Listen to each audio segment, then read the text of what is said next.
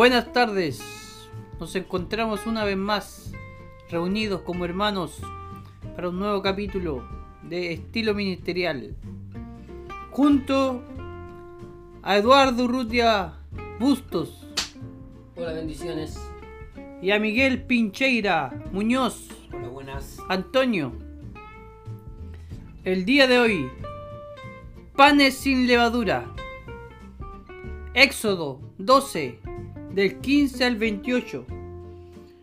Sus consultas las puede hacer al WhatsApp más 569 35, perdón, 34 95 99 55. También las puede hacer arroba Ministerio ICP en Instagram y Facebook. Y también la puede hacer en Ministerio ICP Linares en YouTube. El día de hoy, ¿quién lee? Eduardo Israel.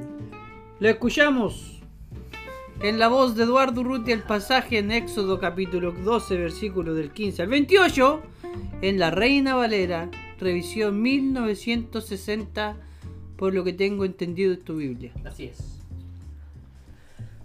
Dice así. Este es, recordemos que es la segunda parte del podcast anterior, que es sobre la Pascua. Dice, siete días comeréis panes sin levadura, y así el primer día haréis que no haya levadura en vuestras casas. Porque cualquiera que comiere leudado desde el primer día hasta el séptimo, será cortado de Israel.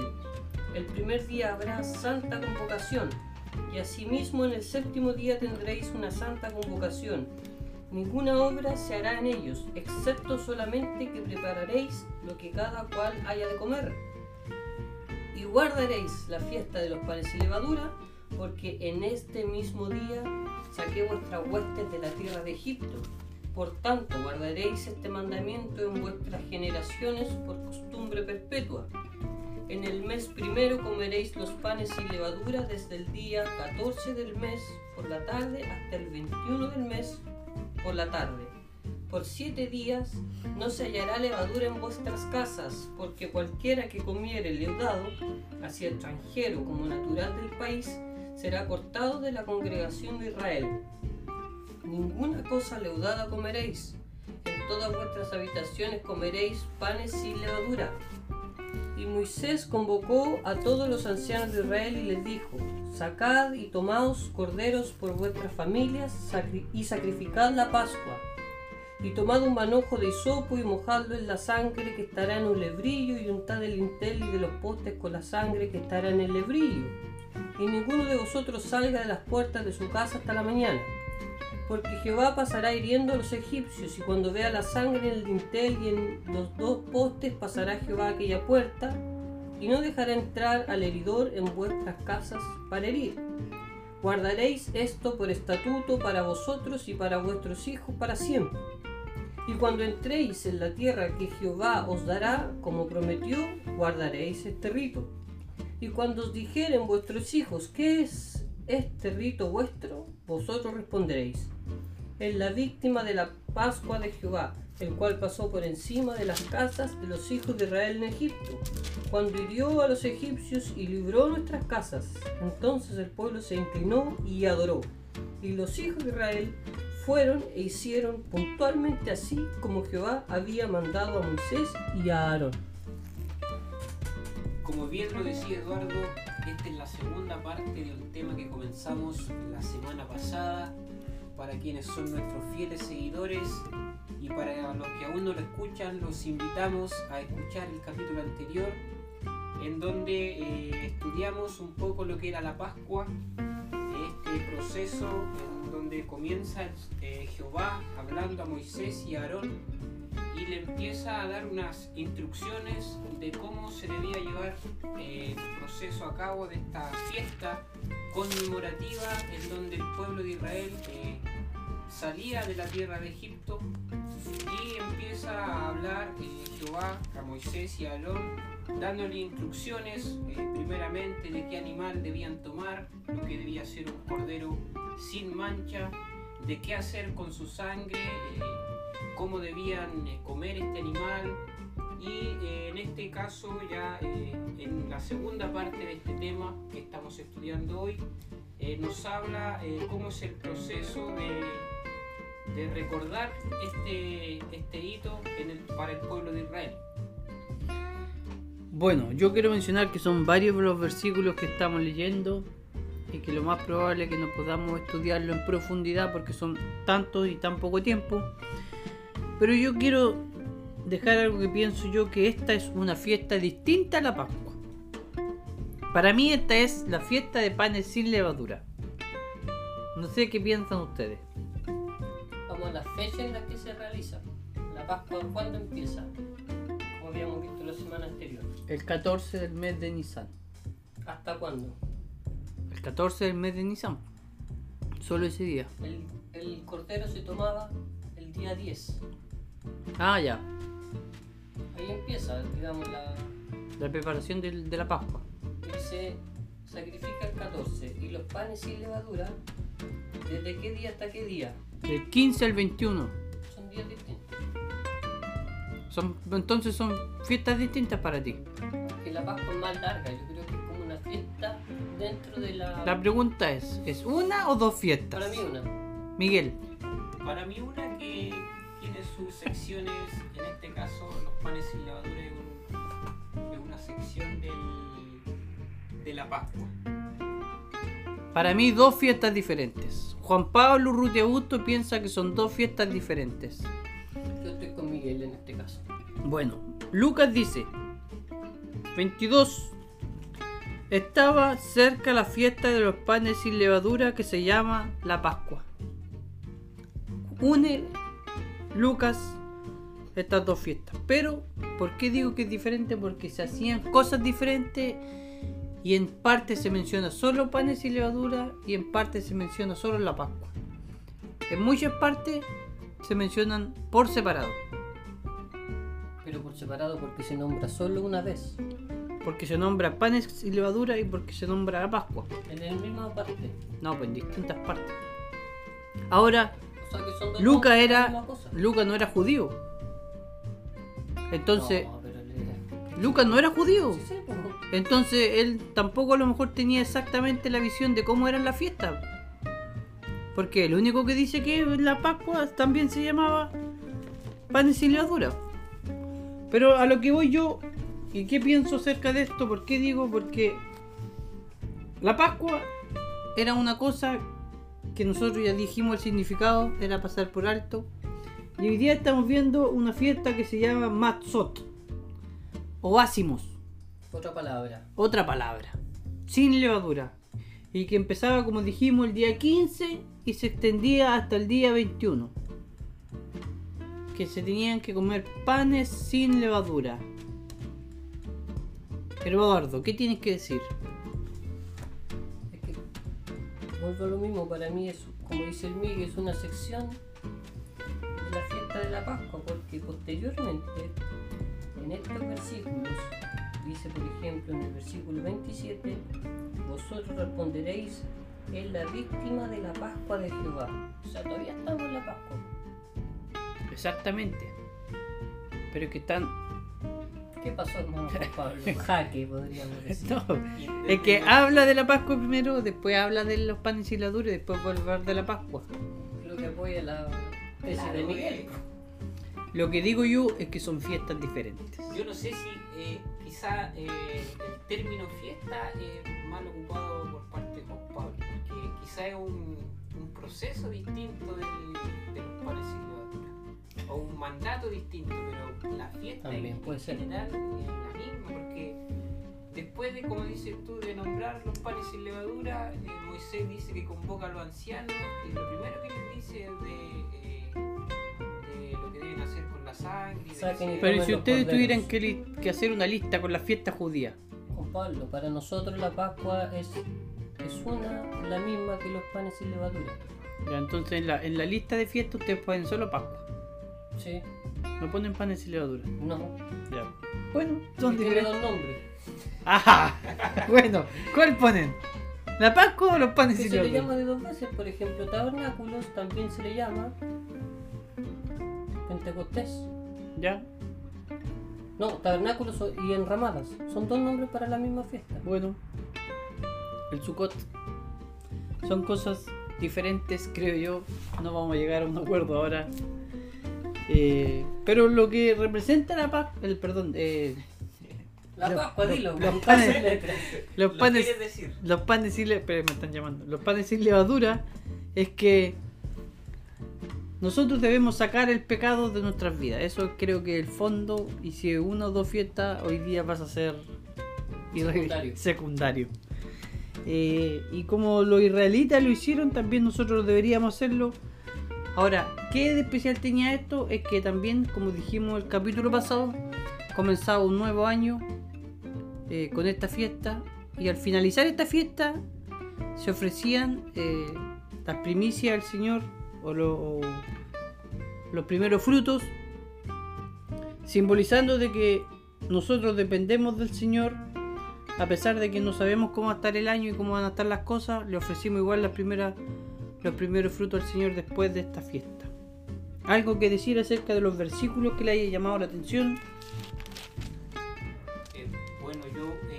Para apoyarte en este caso, para no dejarte solo, Todo el capítulo. eh, No estoy ni ahí, medio. para no poner el público en tu contra, eh, claro, el, el tema central en esta parte de la Pascua que, que estudiamos el día de hoy es, es, en este caso eh, los panes sin levadura. El hecho de sacar la levadura en la, en la cocción, o sea, en la preparación de los panes, eh, que simboliza, como decías tú, eh, el pecado que, que entra en, en nosotros, ¿no es cierto? y el hecho de conmemorar de cierta forma eh, que con esta acción de que el siervo era entregado y era sacrificado, nosotros también nos limpiamos eh, de lo que es el pecado. Eduardo, ¿tienes algún comentario Por acerca de a mí me llama la atención que fue, es un a lo mejor un, un cuidado que deberían tener por varios días. Dice el 19 de los versículos que leímos, por siete días no se hallará levadura en vuestras casas, ni siquiera eh, vamos a decir en el pan, como que no, no tenía que haber levadura y había que nosotros vemos más adelante la palabra del Señor que había un rito, por decirlo de alguna manera, en el cual los judíos limpiaban las casas, barrían a lo mejor Eso- las rendijas de las tablas, qué sé yo, en los suelos del... No sé si habían tablas en ese entonces en Israel, pero en los suelos, Sí. eh, barriendo. Eso, eso, disculpe hermano Eduardo, empezó no desde un principio. Desde un principio era solo comer pan sagrado. Con el tiempo los judíos empezaron a, a limpiar. A limpiar. Lo que voy yo es que eran varios días que no había que haber levadura en ninguna parte de la casa, como dice este versículo, en vuestra casa, porque cualquiera que comiere leudado, así extranjero como natural del país, será cortado de la congregación. Ninguna de las cosas leudada comeréis, en todas vuestras habitaciones comeréis panes sin levadura. Yo lo asemejo mucho, por ejemplo, en lo que pasa en nuestra iglesia, al tiempo que nosotros tenemos para prepararnos cuando tomamos la Santa Cena. Por ejemplo, decimos vamos a tomar la Santa Cena y semanas o desde un mes antes la iglesia se pone en oración, hay ayunos, el coro también hace una preparación especial, más allá de lo que significa el trabajo en ese día, que para mí es un día muy bonito personalmente hablando, era eh, un trabajo que se hacía previo a. Y yo creo que, y con esto a lo mejor termino esta participación, más allá de que los panes no debían tener levadura, la, la casa no debía haber levadura. Yo creo que más que nuestros actos no deberían ser pecaminosos, yo creo que la casa, o sea, nuestro corazón tampoco debería haber pecado. Entonces yo creo que era como una cosa más profunda que lo que uno hace, que como estamos hablando que era sacar el pecado, es limpiar nuestra casa, es limpiar nuestro corazón en preparación a estos días anteriores de lo que después significó la Pascua o esta cena para el pueblo cristiano. Claro, estos siete días, ¿no es cierto?, eran eh, una clara preparación o, o por decirlo así, sido un, limpiamiento de lo que era la persona, el hecho de cuidarse siete días, eh, Eduardo, quizá nosotros cuando preparamos la Santa Cena intentamos realizar una preparación, pero hacer lo que quizá hacían en ese tiempo de Israel o, o cuidarse de la forma que ellos lo podían hacer, no sé si sería más difícil o más fácil porque son tiempos distintos, pero no me imagino yo en, en este tiempo en el que estamos nosotros de que podamos solamente, no sé, leer la palabra o estar cantando solamente sin estar eh, preocupados de las cosas eh, terrenales del mundo. Bueno, a mí me llama también, aparte de la atención de lo que ustedes han dicho, es eh, lo que simboliza la sangre en el dintel de las puertas. Porque como estamos viendo esta fiesta completa, eh, ¿por qué se ríe Padre Miguel? Bueno, en la fiesta, o sea, perdón, en, la, las puertas se tenía que rociar con la sangre del cordero que habían matado el día de la, de la Pascua. Y esta sangre simbolizaba, como nosotros ya creo que sabemos, los que ya tenemos algunos años en el Evangelio, que simboliza la sangre que Cristo derramó en la cruz por cada uno de nosotros. Y esa sangre tenía que estar en el dintel de la puerta para protegernos de nosotros. Y me llama también la atención que dice que no se podía ni siquiera salir de la casa. Tenían que estar adentro de las casas, eh, simbolizando también algo muy especial de que nosotros no debemos salirnos de, del lugar o de Cristo, de lo que Jesús hizo por nosotros, salirnos de eh, al mundo, por así decirlo, afuera, a ver cómo están las cosas, sino que Dios pone una barrera para que nosotros nos mantengamos en el lugar protegidos por la sangre de Jesucristo o el Cordero Pascual, como dice después el Nuevo Testamento, que Cristo es nuestro Cordero Pascual. A mí también me gusta mucho la figura de la protección que da la sangre y sobre todo, como dice Juan Pablo, también concuerdo en la prohibición que tenían de salir de la casa. Yo creo que actualmente eh, también nos llama a nosotros a estar bajo la protección del Señor, como dice el Salmo 91. Hay una, muchas promesas para nosotros, pero dice el que habita el abrigo del Altísimo.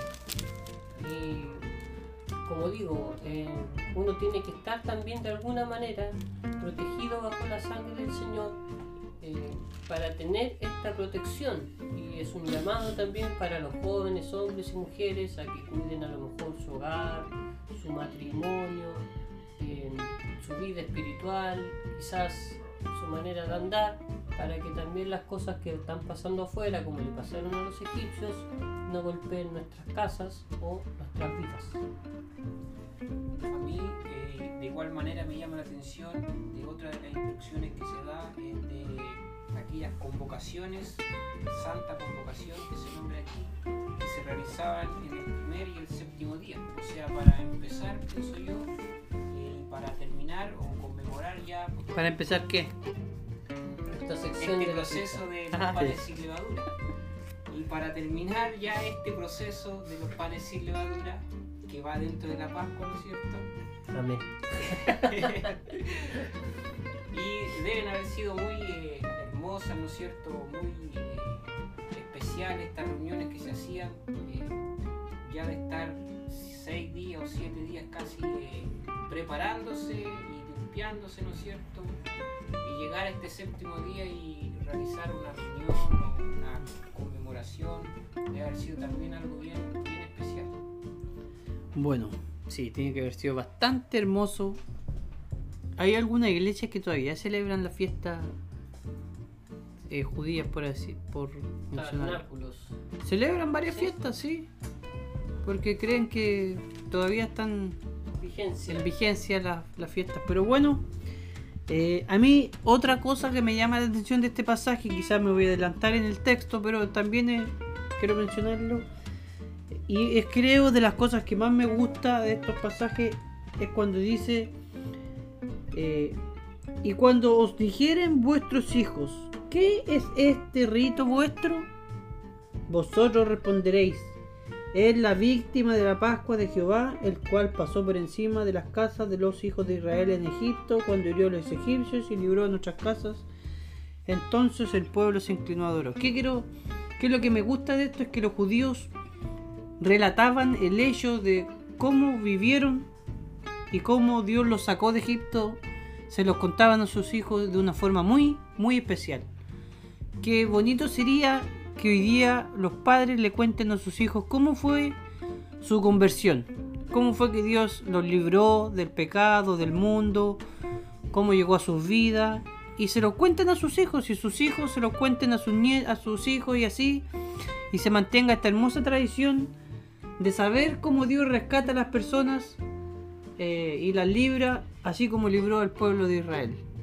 Esta tradición muy bonita de estar y de contar de una forma muy maravillosa el rito eh, que hacían contando la historia de Dios y el pueblo de Israel cuando lo libró de Egipto.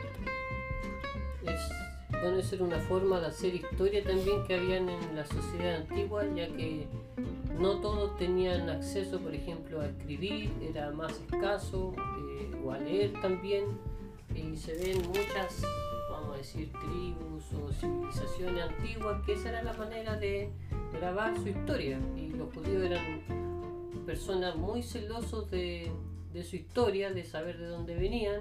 Y como dice Juan Pablo, eh, esta era una de las formas que ahora debería significar, concuerdo también, eh, esta importancia que tiene el poder decir y contarle a nuestras, a nuestras familias, los que puedan tener hijos de las personas que nos escuchan, cómo el Señor nos libró o cómo el Señor ha sido con su pueblo. A, mí me parece que esto igual de alguna manera, manera pasa en, las iglesias, eh, cuando se dan oportunidades para que la gente cuente su, su experiencia, cómo llegó a la congregación. Pero no en todas las iglesias se da así. Por eso dije, en algunas iglesias se da este, esta tónica, ¿no es cierto? Pero como decía Juan Pablo, sería... Eh, que esto fuera como familiar, que se generara una costumbre en el pueblo cristiano de, generar esto, de contarse, de cómo llegó la iglesia, su propia iglesia,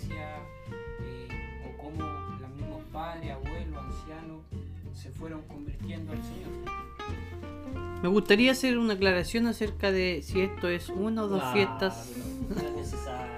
Pero es que quiero debatir con ustedes. Porque, por ejemplo, dice en Éxodo 23:15 que nombra las tres fiestas anuales. Tres veces en el año me celebraréis fiesta.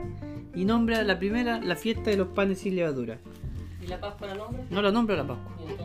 Después, en las fiestas anuales, dice que en el capítulo 34, versículo 18, dice fiestas anuales de los panes sin levadura. Y nombra desde el día 15 hasta el día 21 en ambos casos no incluye el día 14. Por eso yo pienso y vuelvo al mismo punto de que eran fiestas diferentes. Lo otro que me llama la atención acerca de esto, algo que decir más Eduardo. Lo otro que me llama la atención acerca de este mensaje, eh, lo que significaba para los judíos eh, el recordar, ¿no es cierto?, lo que Dios hizo por ellos eh, en Egipto pero lo que significó en este momento. Porque en este momento ellos estaban en la incertidumbre. No sabían lo que, lo que les esperaba. Si le iba a resultar o no. Exactamente, porque ahora nosotros lo vemos en la perspectiva del tiempo y decimos, ah, era para que se libraran de... Pero si tú, si te dicen ahora a ti, no, hace estos ritos, marca las puertas, no salgáis de la puerta porque va a pasar alguien muriendo, eh, matando a los a las personas, uno yo creo que está como en la incertidumbre. Porque en este. Debería haber habido cierta tensión, dices tú. Exactamente. Este, este momento tiene que haber sido algo muy especial. Muy tenso. Pero yo creo que con el respaldo de lo que significaba Moisés y Aarón, eh, por las instrucciones señaladas por ellos, creo que también había un poco de confianza en el pueblo de, de Israel quisiera hacer mi último comentario para que no nos pille el tiempo, eh, contar un poco, porque como ya vamos a pasar a la próxima fiesta, en el próximo podcast, quisiera hablar cómo era la fiesta en el Nuevo Testamento, para que también hicieran eh, nuestros auditores alguna relación que fue lo que vivió Jesús. Recordemos que fueron muchos, ¿cuántos años Juan Pablo, eh, Moisés antes de, de Cristo? O mil y algo. Mil y algo. Sí. Imagínense Hasta entonces, Jeremías habían 600, hasta Isaías habían 600 parece. fueron al exilio, volvieron. En el tiempo de Jesús dice, todos los israelitas varones debían concurrir a Jerusalén tres veces por año para la fiesta de la Pascua, la semana, la de la semana Pentecostés y la de los tabernáculos. Incluso los judíos de la dispersión a veces cumplían la población temporaria de la ciudad, que se hallaban presentes en el momento. Podría llegar casi a los 3 millones, casi 3 millones en Jerusalén o cerca de Jerusalén, más o menos la población de Uruguay hoy en día.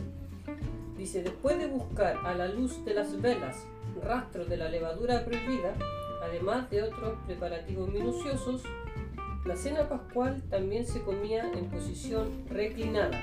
Incluía los elementos simbólicos siguientes, cordero asado, pan sin levadura, hierba amarga, algunos condimentos menores y cuatro copas de vino en momentos determinados.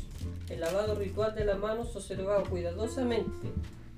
Dice, luego se volvían a traer los platos de comida, se cantaba parte del jalel, seguido de esto por la segunda copa de vino. Luego se procedía a partir el pan. En la última cena probablemente fue a esta altura que Judas recibió el pan mojado y salió a la oscuridad de noche con el propósito de traicionar a Jesús. También dice, en esa noche fatídica, pues puede suponerse que la institución de la Cena del Señor, que es lo que nosotros, se conoce como la Santa Cena, lo que celebró el Señor, estuvo asociada con la tercera copa de vino. El canto del, el canto del Jalel completaba con la cuarta copa, seguramente en el himno que se menciona en Mateo 26:30. Se supone aquí que la última cena coincidió con la Pascua reglamentaria. Eso quería- Interesante. Eran varias copas Varias de vino, cosas. se partía el pan, era- tenía todo un orden. Tenía todo. 1500 y tantos años desde Moisés hasta Jesús. Muchas gracias. 1500 y tantos años. Yo lo último que quiero destacar es eh, de lo que decíamos de que se pasó a ser como un rito esto de, eh, ir de generación en generación contando esto. Dice que eh, era responsabilidad del hijo menor eh, resucitar las palabras del padre de los acontecimientos pasados en aquellas fechas. Muy bien. Entonces nos estamos despidiendo. Nos puede escuchar en iBox, Spotify, Anchor, Apple Podcast como Estilo Ministerial, un programa de Ministerio ICP. Eh, y recordar que la próxima semana estudiaremos otra fiesta, que es la que ya estamos viendo, hoy día está terminando, la fiesta de Bikurim, primicias la próxima semana. Nos despedimos entonces. Insistimos, nos puede seguir en Instagram, Facebook y YouTube como Ministerio ICP.